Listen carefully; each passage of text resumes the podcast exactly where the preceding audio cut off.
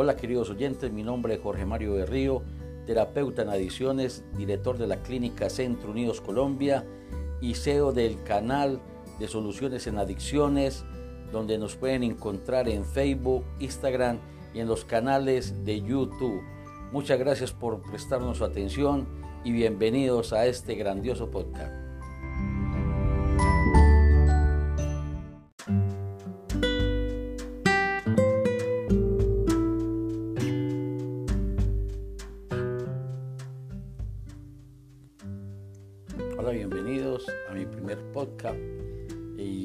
Su nombre, la edición casi me mata. Y quiero empezar por contarles a ustedes cómo es mi historia. Como les decía, mi nombre es Jorge Mario de Río, terapeuta en adicciones. Exactamente llevo más de 23 años limpio. Pude tener la fortuna de parar el 10 de noviembre de 1997 siendo un empresario muy exitoso, teniendo muchos negocios, pero mi vida se había vuelto totalmente ingobernable. Mi vida era un caos en esa época. Vivía mucho de la rumba, del que dirán. Tenía mucho dinero, pero desafortunadamente esta adicción me cogió ventaja y no podía parar. Como le puede estar pasando a muchos oyentes en este momento Cabe notar que la adicción es una enfermedad que es real. Es una enfermedad que tiene que ver con neurotransmisores cerebrales de la dopamina, que se fundamenta en el núcleo accumbens y que desde ahí producimos una gran liberación de dopamina que hace que no podamos parar. Lo que pasa es que esta dopamina en el núcleo accumbens se da por, por efectos naturales como la alimentación o el sexo pero también se da por la neuroadaptación de una o varias sustancias de mi organismo y después de yo neuroadaptar una sustancia como el alcohol, como la cocaína o la marihuana, muy probablemente ya no pueda parar. Porque mi cerebro empieza a hacer esas acciones en el núcleo accumbens, donde queda el centro de placer y de recompensa o centro de gratificación, y ahí yo no puedo parar. Eso es lo que pasa cada vez que un adicto tiene esta característica de la enfermedad que es la obsesión y la compulsión. Y esa obsesión y la compulsión se debe a gran parte, o más o menos el 20% de esta enfermedad adictiva que vale a la parte neuronal, a la parte fisiológica que tiene que ver con la producción dopaminérgica. Para colocar como una metáfora, podríamos decir que un paciente adicto ya no consume por placer, sino por necesidad. Y les voy a hablar de esta metáfora, es como que el paciente tuviera una hambruna, para que me puedan entender mejor. ¿Cómo así que como una hambruna? Resulta que la alimentación y la producción dopaminérgica se da a través de ciclos. Una desayuna a las 8 de la mañana, empieza un ciclo y este ciclo puede terminar más o menos al mediodía, por poner un ejemplo. Al mediodía, mientras que yo estoy tranquilo, puedo producir dopamina en ese momento y esa dopamina me llena de ansiedad. Podemos decir que dopamina igual a ansiedad, podemos poner como ese, ese paralelo, digámoslo así, porque una cosa conlleva a la otra. Y cuando nace la ansiedad, y estamos hablando en este momento de los alimentos, entonces nace una idea, que esa idea es que hambre, quiero comer, y si le doy acción inmediata a esa idea, pues lo más probable es que reciba una cascada de placer después de haber consumido una bandeja paisa, ya que estamos acá en Antioquia, o una gran hamburguesa con papas a la francesa, Coca-Cola, y podemos empezar, eh, o, o más bien esa información va al cerebro y cesa la dopamina, y empieza un nuevo ciclo que debe terminar por ahí a las 7 de la noche cuando se vuelve a crear esta misma acción.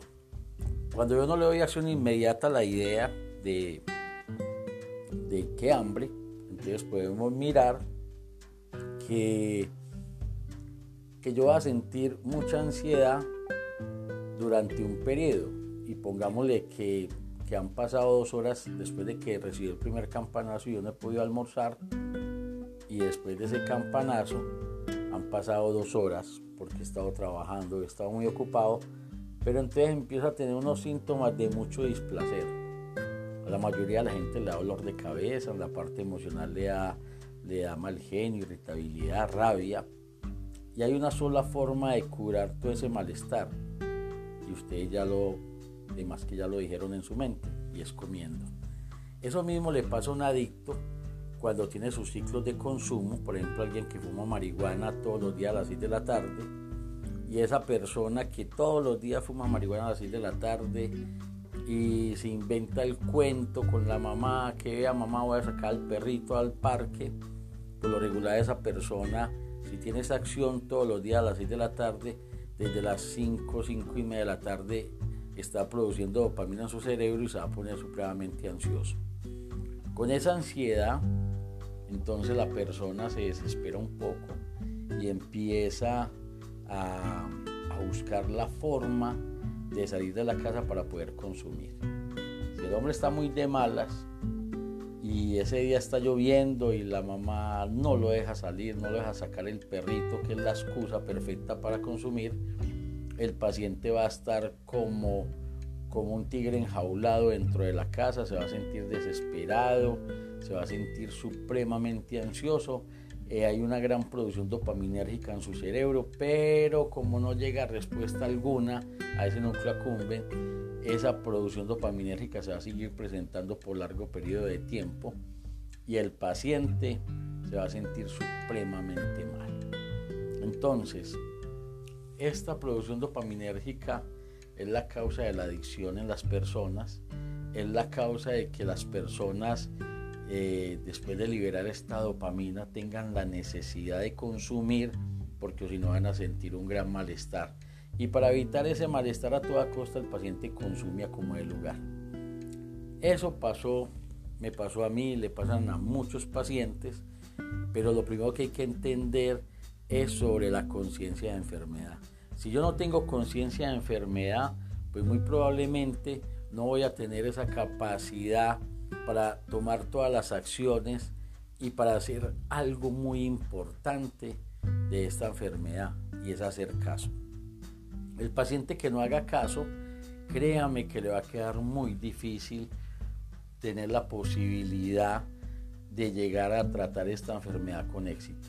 Entonces esta enfermedad entre, en la parte neuronal, como venía hablando, para esa parte neuronal que puede equivaler más o menos al 20%, que es esa neuroadaptación de una sustancia o varias sustancias al cerebro, eh, para eso está el médico psiquiatra y, y la médica toxicóloga que le ayudan a estos pacientes en la parte fisiológica a solucionar un problema bien grave como es la ansiedad que se produce en esa parte del cerebro. Cabe anotar también que en esa parte neuronal van pasando cosas curiosas. Esa parte de, la producción dopaminérgica con los alimentos es una producción más o menos suave, es leve o moderada. Y en esa parte leve o moderada, pues entonces vemos que la ansiedad es así, moderada. Y nosotros no vamos a ver pacientes entrando a un supermercado a robar comida o entrar a robarse un pedazo de pollo porque tiene mucha hambre. La ansiedad es moderada y entonces la persona va a actuar eh, de una forma mm, muy diferente a lo, que, a lo que lo lleva una adicción.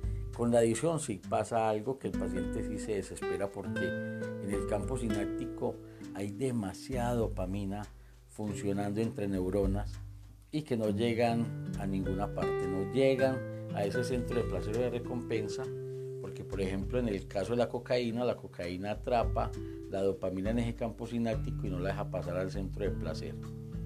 O sea, lo que quiero decir con esto es que muchas personas cuando consumen, eh, cuando consumen un alimento, volvemos a la parte de los alimentos y consumen un pedacito pequeño de pollo, pues el ciclo va a ser pequeñito y va a volver a estar ansioso pues al rato, a la media hora, una hora, no qué sé yo. Pero con la cocaína, por ejemplo, cuando un paciente puede tener 10 gramos de perico en el bolsillo, empieza a tirarse el primero porque está supremamente ansioso, él creerá que se va a calmar, pero la calma nunca llega. El paciente se va a sentir mucho más ansioso y esos niveles de dopamina se van a aumentar más grande todavía. Y lo que pasa con esto es que el paciente pues no va a tener control de él porque la producción dopaminérgica puede equivaler al, al 180% más de dopamina que el que, antes de consumir. Y la cocaína atrapa en el campo sináptico la dopamina y no la deja pasar al centro de placer cerebral, o sea que va a quedar, como dicen los muchachos, supremamente embalada. Entonces, esa es la parte física de la enfermedad, pero yo quisiera hablarles del 80% de esta enfermedad que es tenaz. El 80% de esta enfermedad es emocional. Entonces acá vemos que si la parte emocional es tan importante, ¿qué hay en esa parte emocional? Y el primer campeón que viene a aparecer ahí es el ego. El ego juega un papel supremamente importante en las adicciones porque es el que ha saboteado toda la vida del paciente. Sabotea su vida, sabotea su imagen, sabotea su autoestima, sabotea todo lo que toca. Mientras el paciente sea más egocéntrico, pues por el otro lado está lo contrario, y es que es lo que le da el equilibrio al adicto, que mientras más egocéntrico es, más bajita su autoestima. Y ahí se despliega una serie de, de ítems, digámoslo así, que caracteriza al adicto. Entonces, primero el egocentrismo, podemos colocar, eh, podemos colocarlo en desorden, no hay problema, pero entonces vamos a enumerarlos. Podemos decir que, que el otro ítem importante es la poca tolerancia a la frustración. El paciente adicto tiene muy poca tolerancia a la frustración y le vuelve nada a su parte emocional. También hay duelos no resueltos, eh, la falta de aceptación de la muerte de un padre y una madre, o de una pareja o que un divorcio. Un divorcio también es muy común y que ese primer amor no se olvide y a través de los dolores que va encontrando el paciente en el camino, pues se vaya enfermando cada vez más. Cabe notar que esta parte emocional se desbarata desde la infancia. Hay muchas cosas que el paciente no acepta, hay muchas cosas que lo martirizan al paciente y una gran gran detonante del paciente también son los resentimientos. Por ahí en los grupos dicen que un buen adicto es un buen resentido. Y ese resentimiento no nace con el vecino ni con alguien lejano. ¿no? Esos resentimientos se dan por personas muy cercanas, con personas que están muy cerquita al paciente y que él no puede aceptar los comportamientos de los demás o lo que le hicieron en el pasado. También juega eh, lo que le pasó en el colegio en su época de infancia, el bullying que le hicieron, cómo baja ese bullying, la autoestima, los pacientes.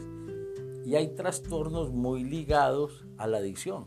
Por ejemplo, el trastorno por déficit de atención e hiperactividad es algo que tiene, yo podría decir que por ahí el 70% de los pacientes adictos tiene este trastorno y que es un trastorno que, que por lo regular si no es tratado, el paciente se automedica para acelerar un poquito su cerebro. Entonces se automedica con marihuana, con cocaína, con lo que le pongan y lo más probable es que le va a agradar y lo más probable es que se enganche a estas sustancias. También quiero decirles que ese trastorno por déficit de atención y hiperactividad si es bien tratado, no hay problema, es un, es un buen eh, diagnóstico condición, porque son niños supremamente inteligentes, son niños que tienen una creatividad inmensa. Yo siempre lo he dicho, si yo tuviera una agencia de publicidad, contrataría a ojo cerrado una persona que tuviera este trastorno porque son las personas más brillantes en su cabeza hay grandes inventos, gran creatividad y si estos muchachos logran sacar lo que tienen en sus cabecitas hacia afuera, pues encuentran en el campo del emprendimiento cosas maravillosas para hacer. Y estas cosas maravillosas que tienen para hacer estos pacientes, pues lo truncan, digámoslo así, las adicciones. Pacientes que podrían ser totalmente brillantes, emprendedores, creativos, las drogas opacan todo eso. Por ahí me decía alguien en estos días que, la marihuana la mata que mata, pero que mata sueños. Y tiene toda la razón, la marihuana es una sustancia que tiene algo principal. Vamos a hablar más adelante sobre sustancias y, cositas de estas, pero les voy a hacer una breve acerca de la marihuana, es el que más trastorno desmotivacional tienen todas las sustancias una característica de esta, de, esta matica, entonces es la que los muchachos llaman la matasueños, porque les impide totalmente realizar los sueños que, que tanta dificultad les da realizar. Entonces, en esa parte emocional, los pacientes se van encontrando poco a poco en la recuperación y en la sanación de esa parte emocional y tener muy buen control emocional.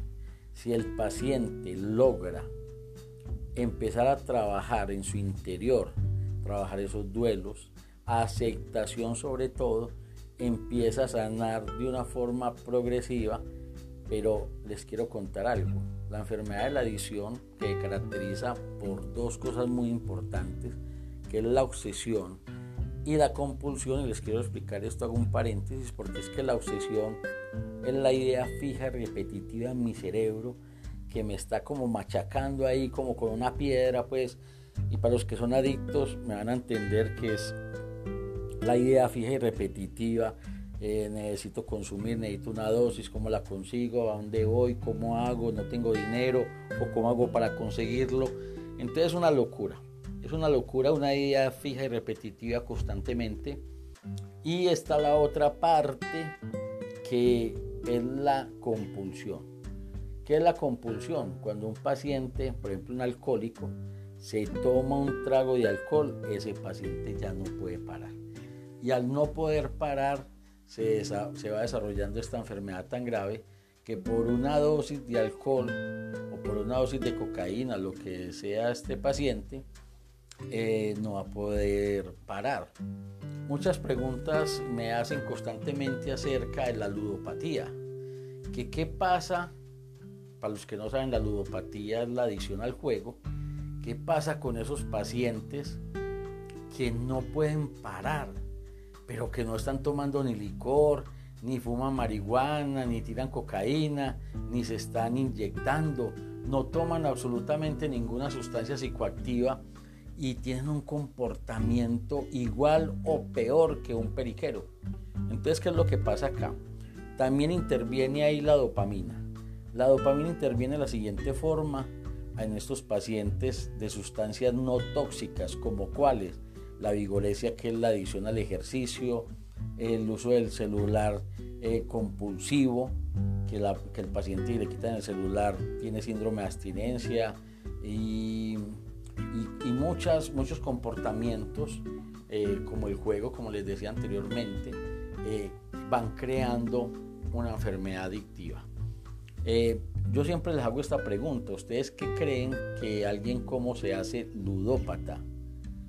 Y mucha gente, hay una gran discusión en, los, en, las conferencias que doy porque les hago esta pregunta y la mitad del auditorio dicen que perdiendo, la otra mitad dice que, que ganando, pero la realidad del caso es que un ludópata, recuerden que esta enfermedad adictiva se da por los centros de placer y de recompensa. Y usted perdiendo no va a recibir esa, eh, eh, esa carga de placer o de euforia que sí da cuando usted gana. Todas las personas que son ludópatas tuvieron que haber tenido una ganancia muy fuerte donde el cerebro quiere repetir esa misma acción. Y eso es lo que pasa con el juego. Yo siempre pongo este ejemplo de que si hay alguien que esté jugando, por ejemplo, en las maquinitas y le echa monedas y le echa monedas y le echa monedas de una forma compulsiva, gana un poquitico y sigue echándole y sigue echándole hasta que pierda toda la plata. Y si tiene un amigo, le dice, ven amigo, cuídame esta maquinita, no me la cuides, esa máquina está caliente, está ahí la obsesión jugando un papel bien importante en la mente de ese paciente. Entonces, le dice, por favor, cuídame la máquina, yo voy a empeñar acá afuera el celular, que me presten eh, 100 mil pesos por el celular, ya enseguida le damos 200 para recuperarlo, le decimos que le damos el doble, pero no es que nadie toque esa máquina, que ya viene el premio mayor. El paciente sale desesperado, con síndrome de abstinencia, sudando, eh, ansioso, va a empeñar el celular, le dice al que se lo empeña que ya enseguida le entrega el doble y entra, cambia las monedas, entra a su máquina, se cerciora a decirle al amigo que nadie le ha tocado la máquina, el amigo le dice que no y, este, y esta persona empieza a echarle las monedas nuevamente a esta maquinita esperando que ya viene el premio mayor y resulta que el premio mayor nunca llega. Eh, siempre los, los casinos, los juegos de azar están dados para que la casa gane y los otros no, pero hay una gran obsesión y compulsión en, en las personas ludópatas y tiene que ver con esos centros de placer y de recompensa que se activan como se le activa al que consume perico, cocaína o cualquier otra sustancia. Entonces les quería hacer con este primer podcast un recuento un poquito recuento de qué es la enfermedad de la adicción y resulta que como el video, perdón, como el audio está dado, eh, como yo decía al principio, la adicción casi me mata, les voy a cortar, les voy a contar muy brevemente qué más o menos qué pasó. Eh, yo pude realizar estudios, pude trabajar y, resulta que hace más o menos 25 años eh, ya era un empresario muy exitoso con buen dinero, tenía más o menos 8 negocios, 30 empleados y una vida, como les decía, totalmente ingobernable. Eh, podría tener muy buen dinero, pero, pero mi vida era totalmente un caos, buscando aprobación, buscando reconocimiento de los demás. Entonces, eh, por lo regular siempre salía de los negocios e invitaba a mucha gente de cuenta mía, buscando esa aceptación eh, para lugares de, discotecas y bares y ahí empezó una carrera alcohólica que, casi no me zafó esta. Entonces eh, pasaron más o menos dos años, casi tres años de, un consumo compulsivo y, no podía parar. Empezaba un lunes, terminaba un miércoles, descansaba unos dos días y volvía y arrancaba y era una vida totalmente ingobernable. De hecho, eh, ya estaba tan aburrido de la vida que llevaba, ya estaba casado eh, con una mujer maravillosa que hoy en día sigue siendo mi esposa, pero que mi vida ya no iba encontrando sentido. Y tuve la, la, la dicha de tener un pensamiento caótico, un pensamiento eh, muy maluco de, de quitarme de pronto la vida. Como yo no era capaz, ya estaba buscando de pronto que alguien lo pudiera hacer por mí. Afortunadamente no pude encontrar esa persona que, que, pudiera realizar esa labor, pero mi esposa en un momento dado trató de irse de la casa. Yo, yo le dije que no hiciera eso, que, que si yo solo, si yo en este momento con ella al lado de ella estaba mal, eh, fuera del lado de ella iba a estar peor. Y mi esposa pues tomó la decisión de, abandonarme en ese momento y yo le rogué que no lo hiciera y que buscáramos ayuda y empezamos a buscar ayuda. Y eh, ya hoy son 23 años, me pude dedicar eh, en estos años de recuperación a estudiar, a hacerme profesional y especializarme en adicciones. Y y terminé teniendo una clínica que pude traer de Monterrey, México, una clínica de las más exitosas de allá de México, traerla para Colombia y que se maneja el modelo Minnesota de los Estados Unidos. Pude llegar con esta clínica a Colombia y ayudarle a muchas personas.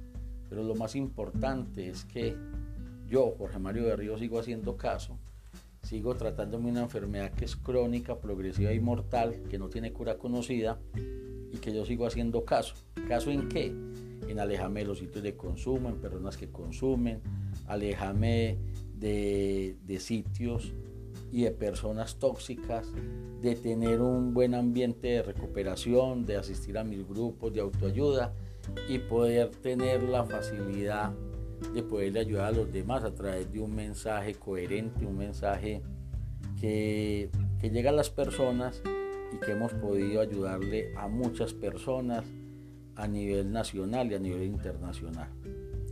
Yo cuento con la bendición de un poder superior que me ha ayudado en todo este tiempo y una familia maravillosa que han estado a mi lado y que por esto hago lo que hago, por seguir limpio, por seguir ayudándole a personas y recuerden que Centro Unido es una clínica que le puede ayudar a muchas personas que maneja todo un equipo multidisciplinario profesionales. Yo solo no me las sé todas, pero tengo un buen equipo. El médico psiquiatra, la médica toxicóloga, los psicólogos, trabajo de familia y que llevamos trabajando en la clínica acá en Medellín más o menos 14 años, vamos para 14 años y yo tengo más o menos más de 20 años de experiencia de ayudarle a personas con problemas de adicción. Este es mi primer podcast. Síganos que vamos a tener muchos temas y que los vamos a desarrollar a través del tiempo. Al menos vamos a tener un podcast, uno o dos podcasts semanales para que nos sigan y vamos a trabajar muchos temas acerca de la adicción. Como les decía, mi nombre es Jorge Mario de Río, bienvenidos a Soluciones en Adicciones y los queremos mucho. Síganos en las cuentas de, de, de YouTube, de Instagram y de Facebook en Soluciones en Adicciones y que Dios los bendiga y muchas gracias por escucharnos. Gracias.